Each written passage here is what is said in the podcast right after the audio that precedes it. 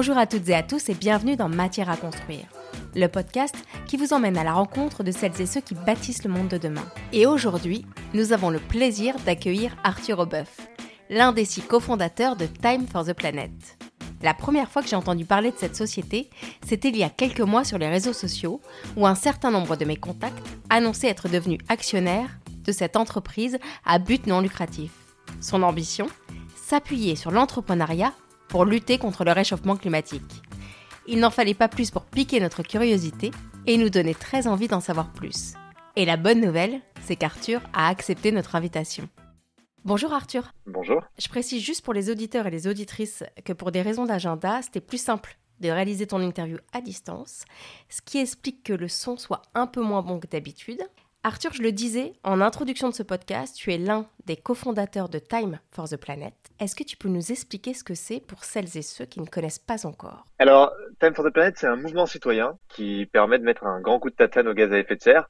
L'idée est simple, on déploie 100 innovations majeures et structurantes pour décarboner l'économie mondiale. Et euh, ce qu'on fait, c'est qu'on va financer ces innovations avec un crowdfunding géant, donc des milliers de citoyens qui deviennent associés actionnaires de Time for the Planet en investissant de l'argent à partir d'un euro. On recrute des entrepreneurs et des équipes d'entrepreneurs pour les commercialiser, leur trouver des modèles économiques viables et on les passe en open source pour qu'elles puissent se déployer le plus vite possible partout dans le monde. Et après, on a un certain nombre de petites subtilités dans le modèle. Euh, typiquement, on est non lucratif, donc nos actionnaires viennent chercher du dividende climat et pas du dividende financier parce que tout l'argent qui est généré par les innovations qu'on déploie sous forme d'entreprise euh, est réinvesti systématiquement à 100% pour relancer de nouvelles innovations. Ça, c'est statutaire. Donc voilà, on a quelques petites euh, spécificités du genre. Comment est née l'idée de ce projet et de quel constat? Ouais, alors là pour le coup c'est assez simple. Euh, nous on est six entrepreneurs, on a monté des boîtes dans différents secteurs, mais euh, quand on a pris conscience de, de l'ampleur de l'urgence climatique il y a quelques années, bah, ça nous a mis une grande gifle et on a voulu agir et agir d'abord en tant que simple citoyen. Et en fait, ce qu'on voit très vite, c'est que quand on n'est pas, euh, quand on n'est pas milliardaire, euh, quand on n'est pas président de la République, c'est extrêmement difficile d'avoir beaucoup d'impact. Donc, on s'est demandé comment euh, on pouvait élargir notre rayon d'action pour le climat. Et nous, on avait une conviction, c'est que l'entreprise, c'est un outil qui est formidable parce que par définition, ça transforme nos modes de vie à grande échelle. Et donc, on s'est dit, bah, il faut qu'on arrive à, à, créer un outil qui utilise l'entreprise et qui permette à n'importe qui de s'emparer de cet objet qu'est l'entreprise pour élargir également son rayon d'action pour le climat. Et en fait, très vite, on a rencontré un certain nombre de scientifiques, euh, des gens du GIEC notamment, comme Jean Jouzel, euh, en leur demandant, ben voilà, on a, on a bien compris le problème, maintenant on aimerait bien comprendre les solutions. Et en fait, ils nous ont toujours dit la même chose. Aujourd'hui, grosso modo, il va nous falloir deux choses, de la sobriété et de l'innovation. Et en fait, le vrai gros constat, c'est que les innovations dont on a besoin, qui sont pas des, innovations de, de technosolutionnisme pour aller dans le toujours plus et, et, continuer la fuite en avant, mais au contraire pour faire moins, pour réduire nos émissions, réduire nos déchets, réduire notre consommation. En fait, ces innovations, elles existent déjà toutes. Le vrai sujet, c'est qu'elles passent pas à l'échelle. Et elles passent pas à l'échelle parce qu'elles sont pas portées par des entrepreneurs. Elles sont portées par euh, des ingénieurs, des scientifiques, des chercheurs. Et donc c'est pas du tout pareil et c'est pas du tout euh, la même compétence euh, que l'entrepreneur qui lui va faire en sorte que la boîte se déploie à grande échelle et, et passe dans nos quotidiens à toutes et tous. Comment elles sont détectées les innovations? C'est quoi les critères? Alors là pour le coup on joue vraiment tout sur l'intelligence collective. En gros, on a la chance d'avoir des dizaines de milliers d'associés maintenant, et l'objectif, c'est d'en avoir des centaines de milliers partout dans le monde. Et ça, ça nous aide énormément parce que ces gens, leur mission, c'est de parler de Time for the Planet le plus possible autour d'eux. Et c'est comme ça, un peu par capillarité, euh, qu'on attire des innovateurs, des innovations. On a reçu plus de 700 dossiers d'innovation en un an, donc euh, ça a été assez euh, copieux. Ensuite, nous, on a en interne tout un processus de sélection de ces innovations. Donc, les innovateurs viennent, ils remplissent un petit dossier très simple, et ça permet à ce qu'on appelle nos évaluateurs eh ben, de voter et de faire en sorte qu'on puisse créer un top tous les trimestres, un top 5, un top 10 des meilleures innovations du trimestre. Aujourd'hui, ces évaluateurs, ils sont 4000. Et ensuite, dans un temps 2, on fait passer ça à ce qu'on appelle notre comité scientifique. Et donc là, c'est 14 experts euh, dans tous les secteurs, le CNRS, le CEA, les négawatts, etc. Et ces gens-là, ils ont pour objectif, en consensus, de valider que les innovations sont pas bullshit, qu'elles sont pas dangereuses, euh, qu'elles sont effectivement passables à l'échelle, etc. Une fois qu'on a a franchi cette étape du comité scientifique, c'est là qu'on va tester la réalité économique euh, des projets. Donc c'est là qu'on envoie des entrepreneurs sur le terrain euh, directement. Donc c'est des candidats entrepreneurs, des gens qui veulent porter les innovations sur lesquelles on souhaite investir dans le futur, et on leur dit très bien, maintenant va sur le terrain, va vendre, va trouver des vrais clients et ramène-nous des vrais clients. Et si c'est le cas et que ça fonctionne, ben potentiellement le, l'entrepreneur va être sélectionné à ce moment-là, on propose à notre assemblée générale, donc tous les associés actionnaires, de voter pour élire les innovations sur lesquelles ils ont envie d'investir. Donc on leur dit, voilà, celle-là, elle a besoin d'un million d'euros, voilà ce qui s'est passé, voilà le processus de sélection, voilà les notes du comité scientifique, etc. À vos télécommandes. Et alors, du coup, le recrutement des entrepreneurs, euh, il se fait comment? Alors là, pour le coup, vraiment, nous, on le fait euh, à l'ancienne, on va dire. Donc, euh, on passe des annonces sur nos communautés, sur les réseaux sociaux. on a des agences de recrutement qui nous aident, souvent pro bono parce qu'elles sont associées actionnaires de Time for the Planet. Et puis on crie très fort sur les toits dans la rue. On fait tout ce qu'on peut. Mais vraiment là, on y va à la mano et, et en fait, euh, ça fonctionne bien parce que par effet de réseau aussi, on a pas mal de gens, d'entrepreneurs qui nous connaissent et donc ces gens-là connaissent également d'autres entrepreneurs et en fait, assez rapidement, on trouve des gens quand même très très compétents et pour le coup, euh, on n'a pas de difficulté à avoir des candidatures assez incroyables du côté des entrepreneurs. Si je comprends bien, donc l'objectif c'est de concilier performance économique et enjeux écologiques. Et l'entrepreneuriat, c'est un des leviers possibles, selon toi, pour lutter contre le changement climatique. Exactement. Alors c'est plutôt de marier écologie et économie parce que la performance environnementale, euh, elle est nécessaire, c'est le KPI numéro un. Et nous, en fait, on mise tout là-dessus. Donc aujourd'hui, le succès ou l'échec de nos boîtes, il est statutairement défini euh, en fonction de l'impact avec notre fameux dividende climat. En gros, est-ce qu'on est capable de générer du dividende climat ou pas? Et en fonction des quantités, est-ce que la boîte est viable? Et si cet indicateur de performance environnementale est mauvais, en fait, si la boîte est économiquement très viable, bah en fait, elle est quand même en échec statutairement.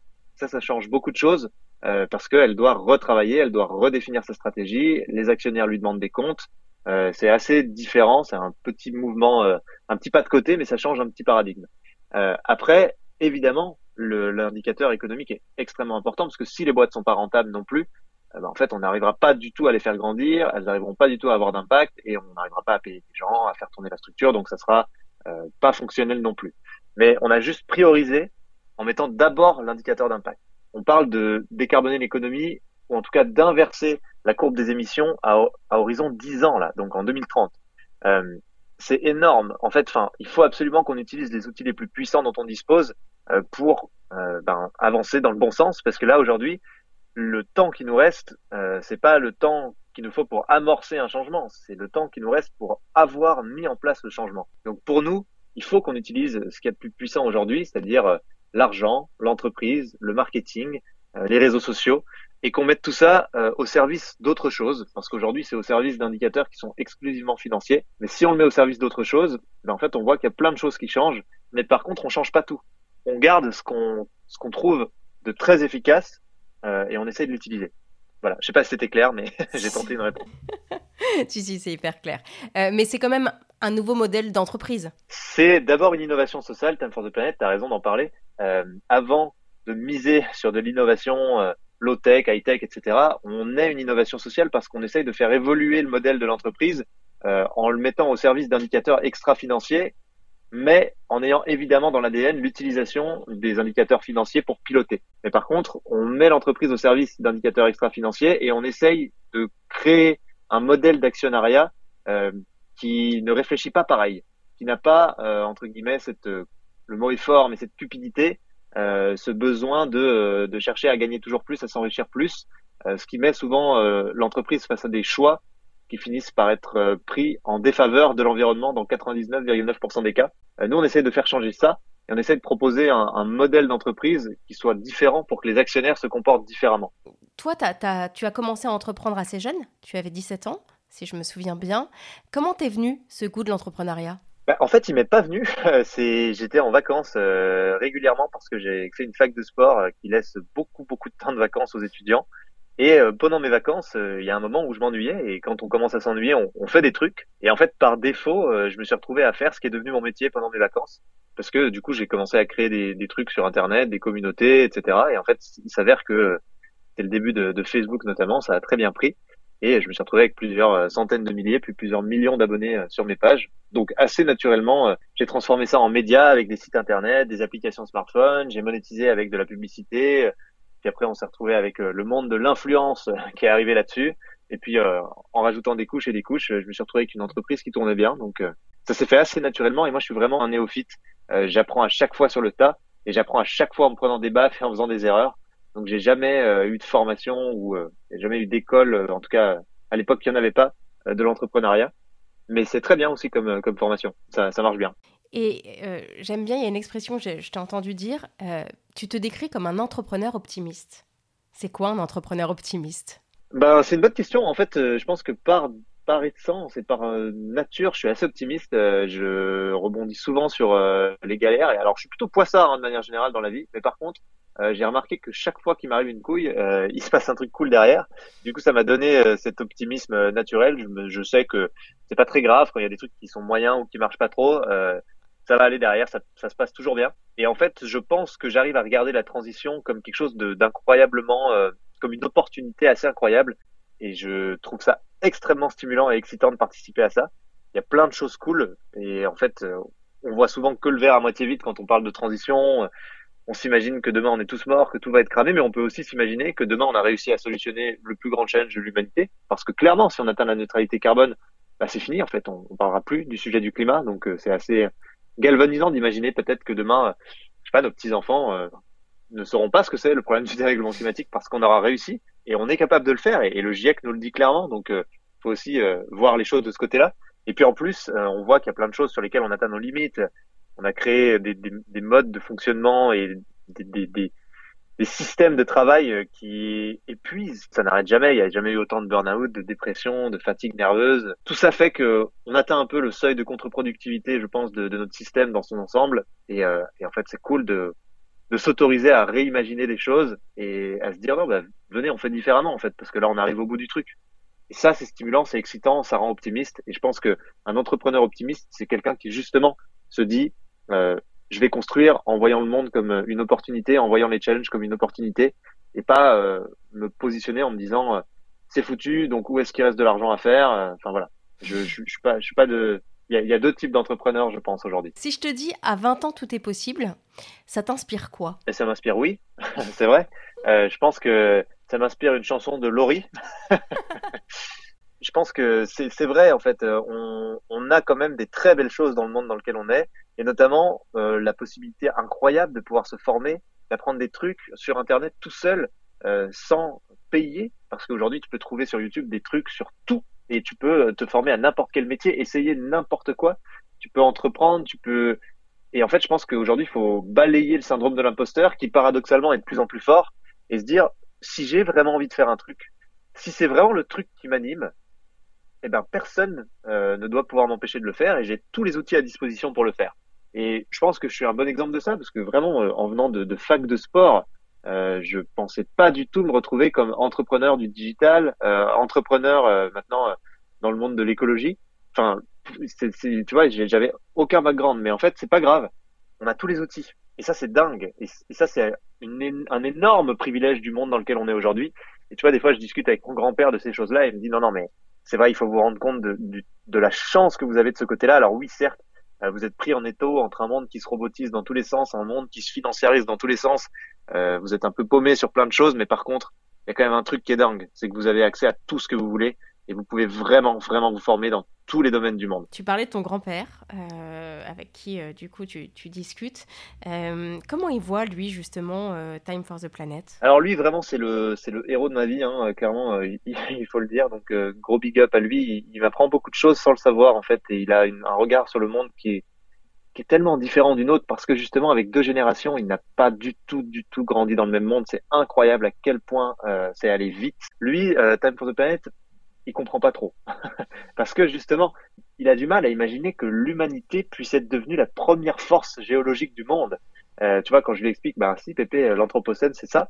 Euh, pour lui, c'est incroyable. Il se dit, mais c'est pas possible. On est là avec nos 75 kilos. Enfin, il y a des volcans, il y a des trucs. Et, et donc, j'essaie de lui expliquer doucement. Je lui dis, bah tu sais, les volcans aujourd'hui, euh, ils émettent des milliers de fois moins de gaz à effet de serre que les humains. Donc, nous, on est en train de peser beaucoup plus que toutes les forces géologiques réunies du monde avec ce qu'on fait.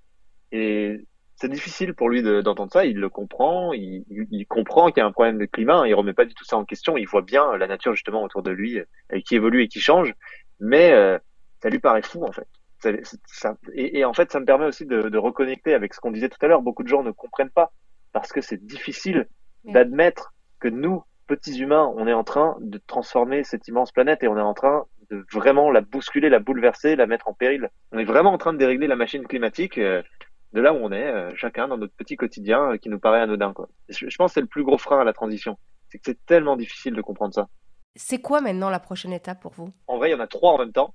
Euh, internationaliser. On voit qu'il y a des pays où ça prend assez naturellement, donc on va aller euh, chercher un peu d'autres keepers, donc d'autres gardiens des valeurs. C'est comme ça qu'on on s'appelle, on va dire, des gens qui ouvrent le pays, qui gèrent le pays, donc des entrepreneurs qui ont monté des communautés ou qui ont levé des fonds par le passé. Euh, la deuxième chose, c'est d'accélérer justement sur la levée de fonds en essayant de changer d'échelle et de typologie d'investisseurs, donc sortir du citoyen et passer sur euh, de l'entreprise, mais de la grosse entreprise qui est capable d'investir plusieurs millions. Et la troisième et dernière étape, c'est euh, que le dividende climat devienne une référence mondiale, puisqu'en fait, aujourd'hui, on a une cinquantaine d'experts internationaux qui sont rentrés dans la boucle autour du dividende climat parce qu'ils y ont vu vraiment une opportunité de créer un outil pour piloter la transition et pour piloter l'investissement dans la transition au niveau mondial. Euh, au-delà de Time for the Planet. Et c'est aujourd'hui euh, la raison pour laquelle on a notamment l'ONU qui travaille euh, très fort avec nous sur ça, pour faire en sorte que le dividende climat puisse devenir un produit recevable comptablement, dans l'extra-financier évidemment, mais il a une vraie valeur reconnue pour que ben, un maximum d'entreprises puissent l'utiliser, puissent dire, ben moi, je flèche mon argent vers l'atteinte de la neutralité carbone à l'échelle mondiale, et donc je participe à l'effort collectif pour atteindre cette neutralité carbone en investissant mon argent dans des euh, entreprises qui permettent de générer du dividende climat.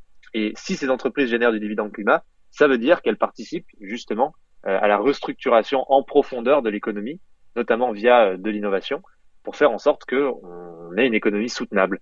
Merci beaucoup Arthur. Eh ben, merci à toi pour l'invitation. Et merci à tous et à toutes d'avoir été à l'écoute. On vous donne rendez-vous le mois prochain pour un nouvel épisode et une nouvelle rencontre.